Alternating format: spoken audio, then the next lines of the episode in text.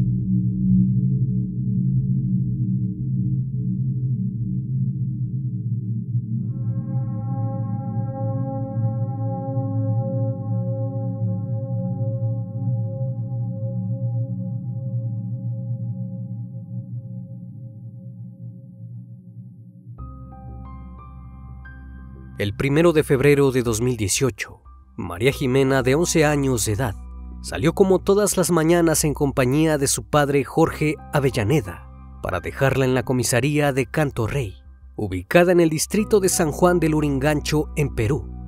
La joven había ingresado a un programa de taller de manualidades, en el que se había inscrito para aprovechar sus vacaciones. Padre e hija salieron de la casa, a bordo de un auto color plata, a eso de las ocho y cuarto de la mañana, tres minutos después llegaron a la comisaría, donde su padre dejó a la joven a su cuarta clase del taller de verano. Ambos se despidieron con un fuerte abrazo y Jorge se fue a trabajar, sin imaginar que esta sería la última vez que vería a su hija con vida. El criminalista nocturno. Las horas transcurrieron y la niña no volvió a casa. La familia comenzó a preocuparse, así que acudieron a la comisaría para saber si aún se encontraba ahí, pero lamentablemente no la pudieron hallar y el personal de la comisaría confirmó que ella nunca asistió al taller. Si bien su progenitor la dejó en el lugar, nunca se percató si en realidad su hija entró. A partir de esos momentos iniciaron una búsqueda incansable Jimena nunca llegaba tarde a casa y nunca se iría a otro lado sin avisar. Toda la familia y sus allegados estaban desconcertados ante la situación. Las horas pasaron hasta que llegó la noche y la chica no regresó a casa. Al día siguiente, la policía de La Guairona recibió un reporte de un motociclista, el cual mientras estaba transitando, observó lo que parecía ser un maniquí parcialmente calcinado al acercarse para ver de qué se trataba, se percató de una terrible escena. No era un maniquí, sino el cuerpo de una joven. Tras el hallazgo dio parte a las autoridades, quienes de inmediato arribaron al lugar, en la urbanización San Gabriel. El cuerpo correspondía efectivamente a una niña, que como seña característica, llevaba una trenza francesa, similar a la que Jimena llevaba el día de su desaparición.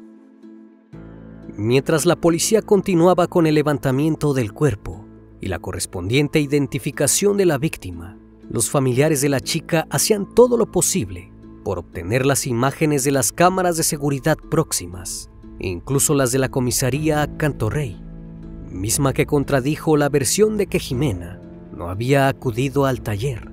Las grabaciones mostraban que la joven salió de la comisaría a las 10 con 6 minutos de la mañana Llevaba blusa blanca, pantalón negro, una mochila en color rosa y una trenza francesa que su madre le había hecho antes de irse. En las imágenes se le ve cruzar la calle en dirección a la panadería de su padre, que estaba a un par de cuadras de la comisaría. De pronto un hombre aparece detrás de ella, con una actitud muy sospechosa. Minutos después se le ve caminar por las afueras de un parque y algo llama inmediatamente la atención, pues un sujeto a bordo de una bicicleta reaparece en escena. El mismo hombre fue visto en las grabaciones anteriores a las 10 con 3 minutos, merodeando por la comisaría a Cantorrey, yendo y viniendo por la misma calle en varias ocasiones. Incluso se le ve saludando a unos patrulleros que se encontraban en la zona. Momentos después se le ve circulando detrás de la joven Quizás al sentir que alguien la seguía voltea y en ese instante el sujeto se detiene y finge acomodar su bicicleta. Voltea a ambos lados para asegurarse de que nadie lo vea y continúa con su plan. Al llegar a una esquina, ambos sospechosos se encuentran, casi en paralelo, siguen el mismo camino que la chica. Después de ahí las cámaras no registraron más y Jimena siguió su trayecto. Minutos después, la chica inexplicablemente regresa por la misma calle, solo que esta vez aparece arriba de la bicicleta junto al hombre. Incluso dos minutos después, volvió a pasar enfrente de la comisaría con la niña, haciendo creer que la estaba paseando en la bicicleta.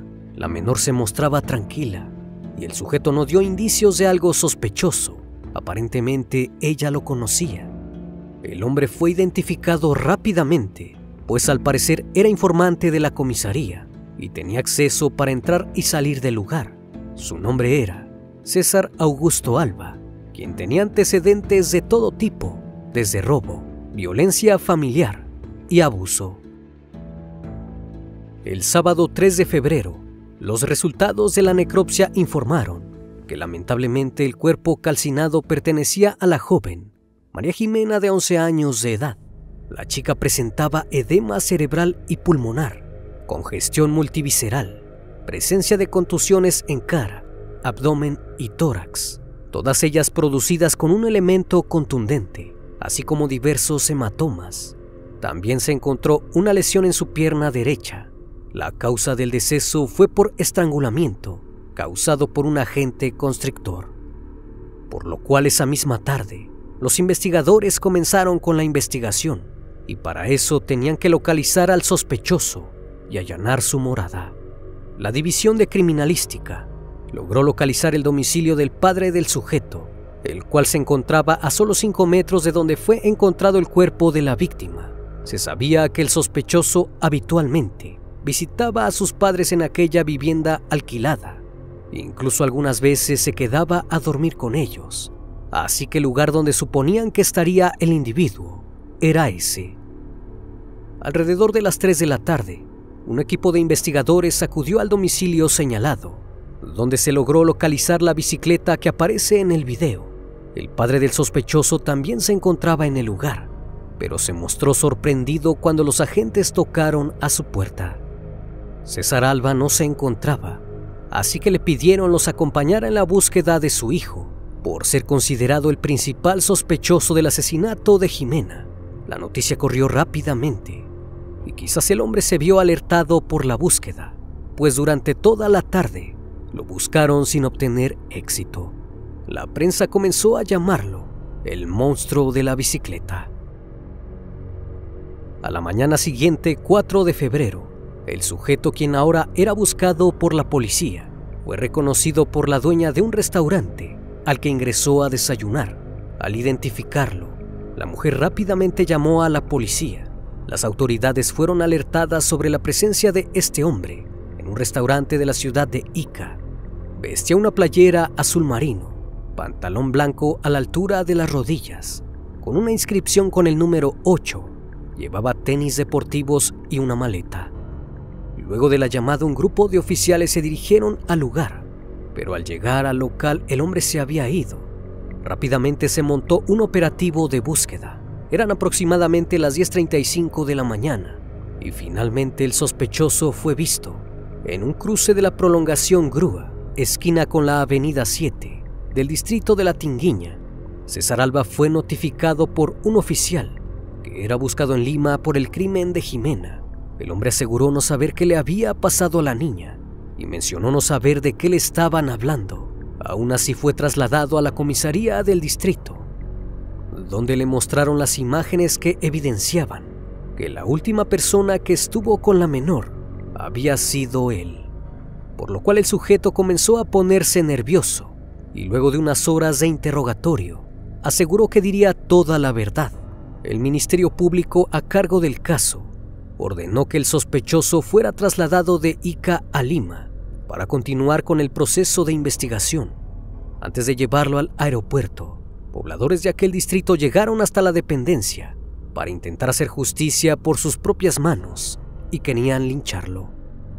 César Alba, de 37 años, fue llevado ante la justicia de Lima y la jueza María Limas ordenó nueve meses de prisión preventiva contra el sujeto bautizado por la prensa como el monstruo de la bicicleta.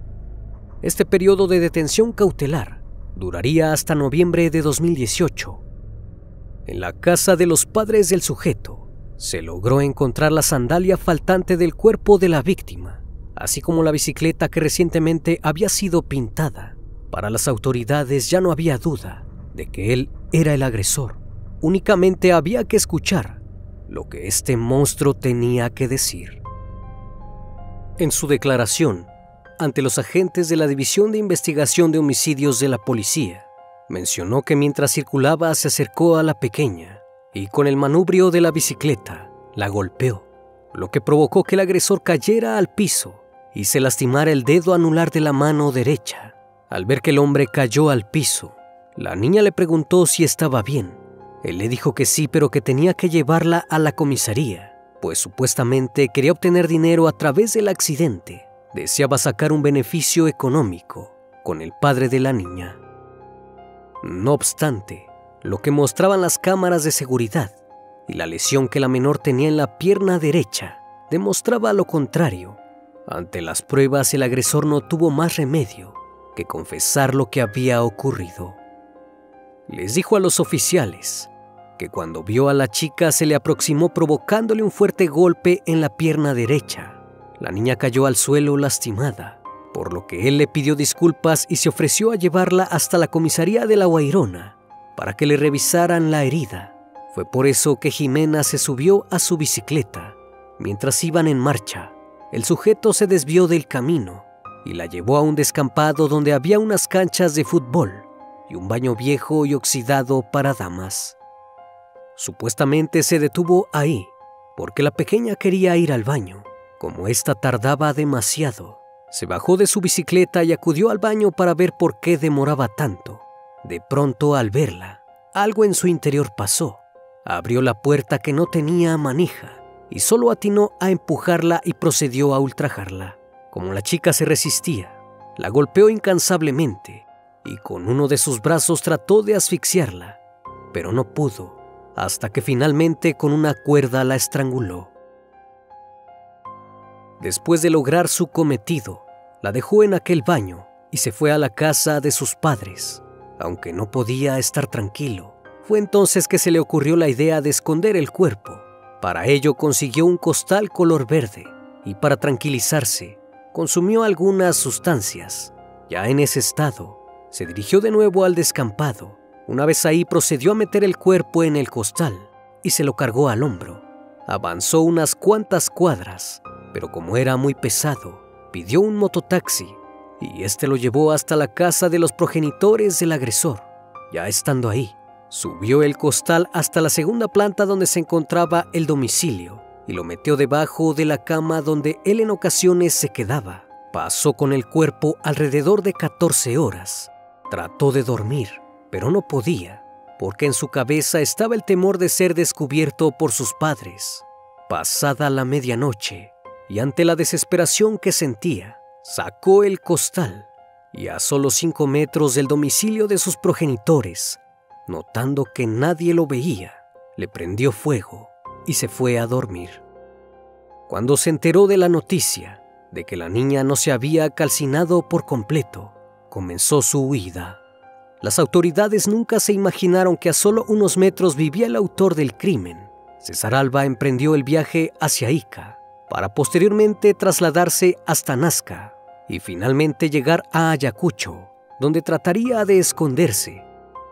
Pero esta no fue la única versión que dio este sujeto, que fue diagnosticado como mitómano. En otra declaración mencionó que ese día él se encontraba con resaca producto del alcohol y las sustancias que había consumido el día anterior. Sin querer golpeó a la niña y se ofreció a llevarla hasta la comisaría para que trataran sus heridas. No obstante, él seguía mareado, y mientras la llevaba en su bicicleta, pasó por dos rompemuelles. La niña resbaló y se cayó de la bicicleta golpeándose fuertemente la cabeza. Cuando el sujeto trató de auxiliarla, se percató de que ya no reaccionaba así que comenzó a ponerse nervioso y al no saber qué hacer la llevó a su casa. También mencionó que no recordaba haber abusado de ella, debido al estado en que se encontraba porque se sentía muy mareado. A pesar de sus múltiples versiones acerca de los hechos, los resultados de la necropsia eran contundentes. La causa del deceso no se produjo por un traumatismo encefalocraneano, sino por asfixia mecánica por estrangulamiento, con un agente constrictor alrededor del cuello. Además, las muestras de ADN recolectadas por los investigadores determinaron que el perfil genético era indudablemente de César Alba Mendoza y las manchas hemáticas encontradas en el domicilio de los progenitores del agresor correspondían al perfil genético de la víctima. Hasta este punto, ninguno de los investigadores creía ya en este sujeto, pues sus cambios en sus declaraciones eran de lo más absurdas, pero esta no era la primera vez que el monstruo de la bicicleta se había involucrado en un caso como este, pues anteriormente ya tenía dos denuncias por abuso. En abril de 2014, una chica de en ese entonces 17 años se perdió en San Juan del Urigancho mientras regresaba a casa, tras ayudar a su jefa en las labores domésticas. Como la joven no tenía dinero, empezó a conseguir para regresar a casa por desgracia tuvo la mala fortuna de toparse con su agresor. César Alba se ofreció a ayudarla, pero le dijo que primero lo acompañara a su casa y ahí le daría el dinero. La chica ingenuamente accedió. Una vez en el lugar, la metió a la fuerza y como la chica se resistía, comenzó a golpearla. La mujer gritaba y el sujeto más se enfurecía. En un momento del forcejeo le dijo que si seguía gritando, la iba a asesinar, por lo cual la joven dejó de resistirse y el sujeto abusó de ella. Minutos después el agresor la dejó irse bajo amenazas. Como pudo la chica llegó a su casa, con el rostro completamente desfigurado. Sus familiares al verla se asustaron y a pesar de que su agresor la había amenazado con privarle de la vida, decidió poner la denuncia en la comisaría. Su familia le brindó todo el apoyo posible, pero por desgracia, las autoridades no hicieron nada y al no tener los recursos económicos para seguir con las diligencias, abandonó el caso. Otra de las víctimas de este sujeto llamada Susie relató que en una ocasión acudió a cobrar una deuda a una mujer en el complejo de apartamentos donde vivía César Alba. Al llegar al segundo piso de la casa, se percató que la reja estaba cerrada. Ella le pidió amablemente al sujeto si le podía abrir la reja pero aquel hombre le dijo que no vivía ahí, y de la nada la tomó por el cuello y la llevó hasta una habitación. Cuando la introdujo la amenazó con unas tijeras y le dijo que si gritaba la asesinaría. Presa del pánico, la chica no dejó de gritar, por lo que la golpeó y le tapó la boca para ultrajarla. Una vez logrado su cometido, César Alba le dijo que ahí no había pasado nada.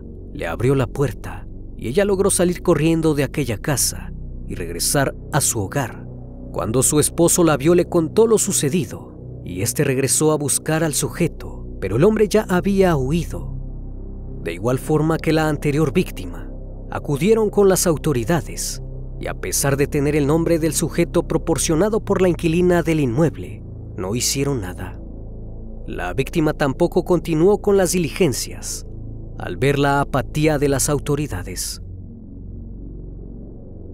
Los psicólogos determinaron que el monstruo de la bicicleta no sufre de ningún trastorno de enfermedad mental. Muy por el contrario, es completamente consciente de sus actos, aunque tiene un rasgo muy particular, la mitomanía. En sus primeras declaraciones, el sujeto mencionó que él fue el único responsable del asesinato de la pequeña. Más de una vez reiteró que no tenía cómplices y que había actuado solo pese a las imágenes captadas por las cámaras de seguridad, donde se ve a un segundo sujeto seguirle el paso. Por otra parte, Jorge Avellaneda, padre de la víctima, expresó su inconformidad con estas declaraciones, asegurando que César Alba no había actuado solo y que estaba encubriendo a sus cómplices. Tiempo después, el mitómano cambió de parecer y aseguró que en efecto no había actuado solo, sino que había otra persona involucrada en el crimen, Esta vez mencionó que un segundo sujeto le ayudó a cargar el cuerpo de la joven y a sacarlo de la casa que alquilaban sus padres. Según mencionó que ya por la noche, su cómplice bajó y revisó que no hubiese nadie en la calle. Una vez percatándose de ello, bajaron el cuerpo de la niña en un costal y lo dejaron al lado de un poste, a escasos metros de la casa, pero afirmó que únicamente abandonó el cuerpo, mas nunca le prendió fuego. Según él no sabe quién pudo haber hecho tal cosa, pues su cómplice después se marchó y él se fue a acostar. Además del cambio de su declaración, sus abogados dijeron que tras nuevas pruebas psicológicas, determinaron que el sujeto padecía trastorno psicopatológico, por lo que alegarían enfermedad mental, y se corría el riesgo de que no fuera juzgado. Gracias a la presión de la familia de la víctima al apoyo de los pobladores, el lunes 31 de diciembre de 2018, César Alba Mendoza fue condenado a cumplir la pena máxima y fue sentenciado a cadena perpetua. De igual forma, el padre de César Alba sería investigado por su supuesta complicidad en el crimen, pues se dijo que se encontraba en el domicilio cuando su hijo transportó el cuerpo hasta donde fue hallado. Otra de las investigaciones que se abrirían serían en contra de algunos policías de la comisaría de Canto Rey, que estuvieron a inicios del 2018 para corroborar si hubo encubrimiento o responsabilidad en el caso. Según la fiscalía, el criminal mencionó que uno de los policías le habría entregado dinero para que desapareciera, pues este era colaborador de la comisaría y aquello podría afectarlos de gran manera. Este caso indignó a todo un país por la terrible forma de actuar de este individuo, quien a pesar de la gravedad de lo que hizo, nunca se mostró arrepentido.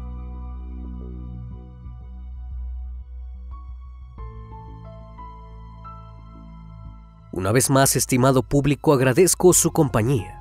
Gracias por brindar un espacio de su tiempo para conocer un caso más de este canal. Si aún no estás suscrito, te hago la cordial invitación a que lo hagas y formes parte de esta gran comunidad. Esto es El Criminalista Nocturno. Hasta la próxima emisión. Buenas noches.